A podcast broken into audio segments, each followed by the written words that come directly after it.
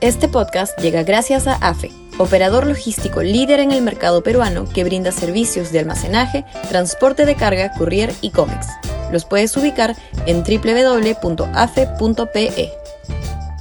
Y también gracias a Universidad Católica, número 1 en Perú y 12 en Latinoamérica, según el ranking mundial QS 2023.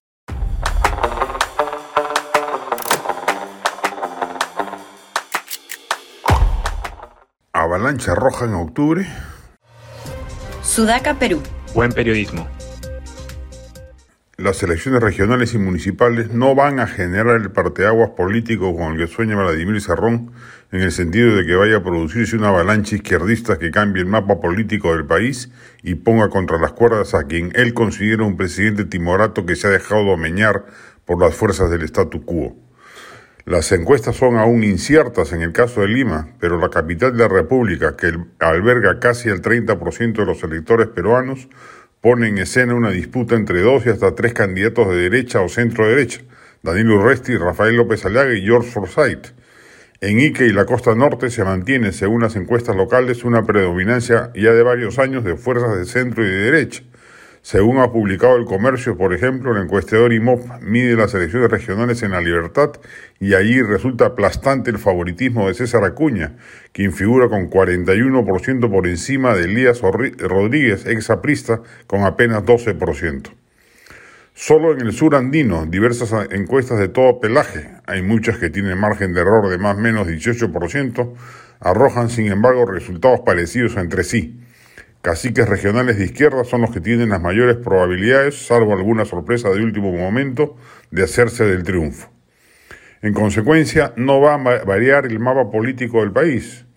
Castillo no va a poder ni apoyarse ni sentirse combinado por el mismo para atreverse a dar el paso radical que un nostálgico cerrón anhela. Sumando electores, por el contrario, se confirma que la mayoría poblacional del país es de derecha, en segundo término de centro y finalmente de izquierda todo lo contrario de lo que la dupla Castillo-Cerrón hubiera deseado. El país no clama ni va a clamar por una radicalización del régimen, no clama ni va a clamar por una asamblea constituyente socialista refundadora de la República, no clama ni va a clamar por un cambio radical del modelo. El Perú es centro derechista por amplia mayoría y estas de las elecciones de octubre no van a hacer sino confirmarlo. Los mayores bolsones poblacionales del país están en Lima y la costa norte y allí, como se aprecia, la izquierda no tiene presencia importante. Por el contrario, descolla por su ausencia partidaria. Cerrón va a tener que esperar un golpe de suerte en 2026 para que se haga realidad su quimérico sueño de un país teñido de rojo.